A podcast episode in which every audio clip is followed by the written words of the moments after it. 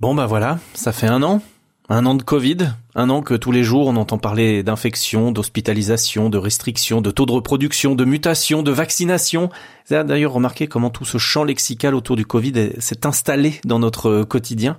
Bon par contre il y a un terme qui a complètement disparu de notre vocabulaire, et c'est une fidèle auditrice du Point J qui nous l'a fait remarquer. Salut, c'est Amandine. Au mois de juin 2020, j'ai téléchargé l'application Suisse Covid, comme pas mal de monde autour de moi. Et du coup, depuis, je laisse active volontairement la géolocalisation de mon smartphone. Mais là, ça commence à faire un moment que j'ai pas été sollicité par cette appli et qu'on n'en entend plus vraiment parler. C'est pourquoi je me tourne vers vous, le point J, parce qu'en fait, j'aimerais bien savoir où est-ce qu'on en est exactement avec l'appli Suisse Covid?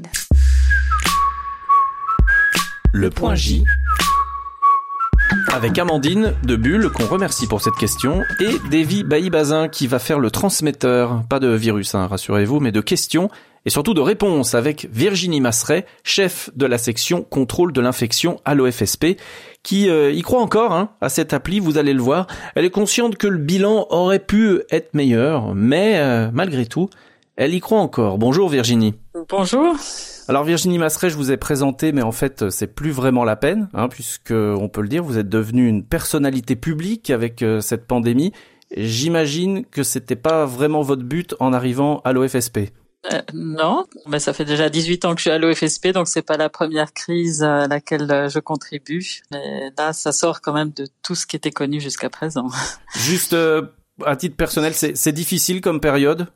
C'est une période, oui, qui est pas très facile. C'est très intense. Hein. Il y a vraiment beaucoup de travail à faire, hein. et puis ça va assez vite, et euh, on doit être nombreux à travailler. Donc euh, parfois, euh, ça pose des difficultés aussi de communication et de flux d'informations.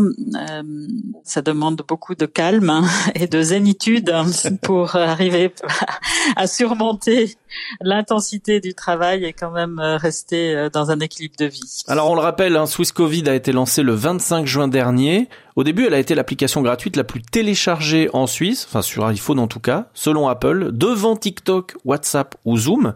Et aujourd'hui, silence radio. On en avait presque oublié son existence s'il n'y avait pas eu Amandine. Alors, Virginie Masseret, je vous pose la question, on en est où avec cette appli Swiss Covid?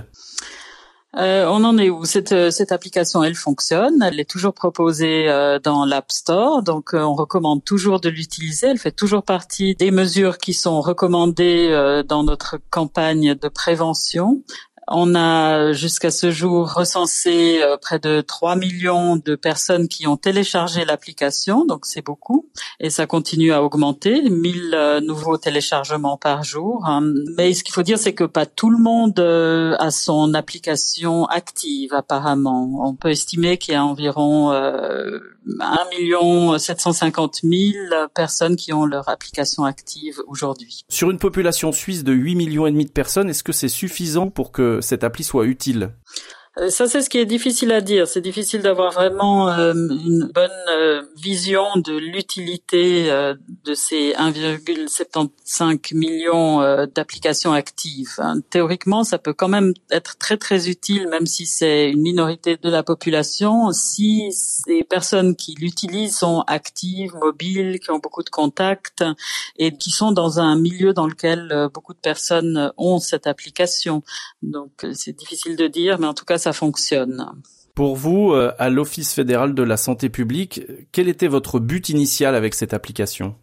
Bon, on n'avait pas vraiment un but chiffré. C'est vrai qu'il y a des buts chiffrés qui ont circulé. Il y a des personnes qui ont estimé que pour que ça soit vraiment utile, il faudrait que 60% de la population ait activé l'application. Donc euh, oui, notre but était vraiment qu'un maximum de personnes adultes en Suisse utilisent cette application dans le but que chacun puisse être informé de s'il a été en contact étroit avec une personne infectée, dans l'idée que dès qu'on est informé il euh, faut tout de suite aller se faire tester, euh, même sans symptômes, euh, environ cinq jours après avoir eu ce contact. Donc on espérait vraiment et on espère toujours que c'est un bon moyen pour les personnes infectées d'alerter leur entourage hein, qu'elle a peut-être transmis l'infection et pour chacun d'être pouvoir prendre rapidement les mesures nécessaires. Bon, les 60% de population utilisatrice de cette application, c'était pas votre objectif, mais c'était quand même un ratio pour qu'elle soit euh, utile. Du coup, cet objectif, on peut dire qu'il a clairement pas été atteint.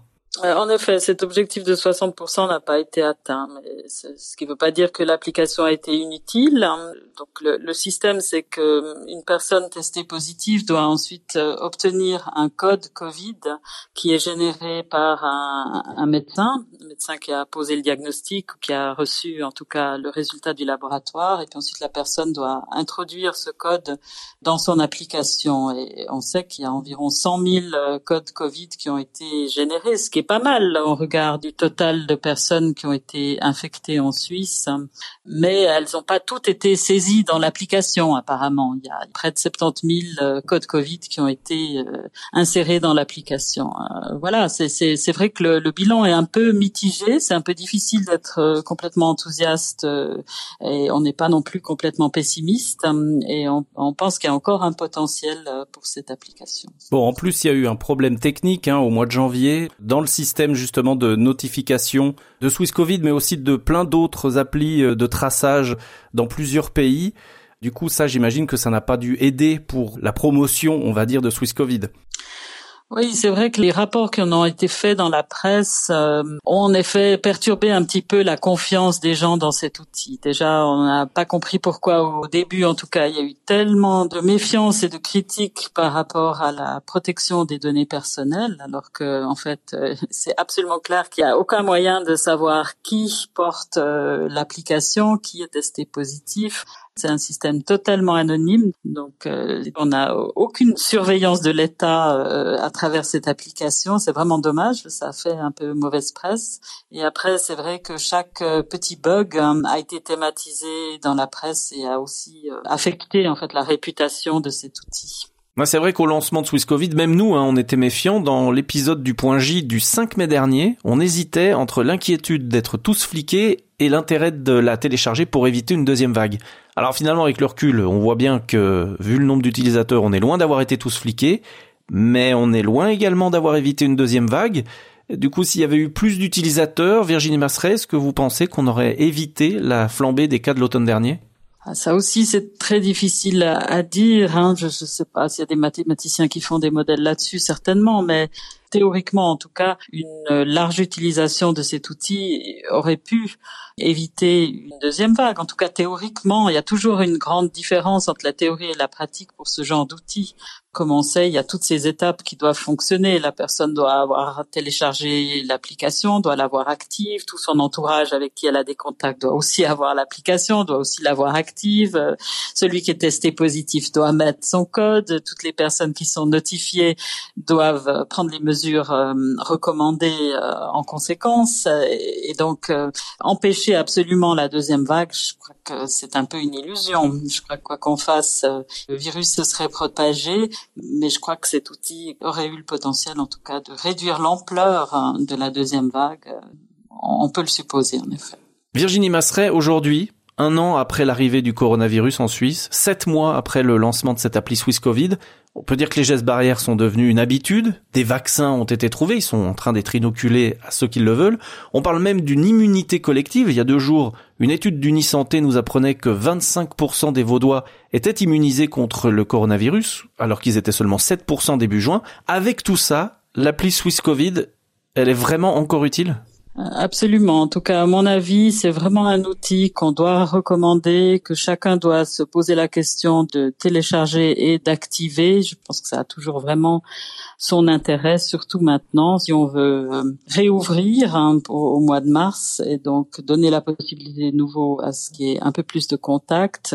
On a maintenant aussi beaucoup plus de possibilités de faire des tests, ce qui est aussi une, belle perspective et donc euh, de vraiment d'utiliser tous les moyens euh, qu'on a à disposition, à savoir le vaccin, euh, les gestes barrières, euh, les, tests, le contact tracing et l'application Covid, en a vraiment un potentiel de pouvoir, vers juillet-août, on puisse vivre plus ou moins normalement notre été.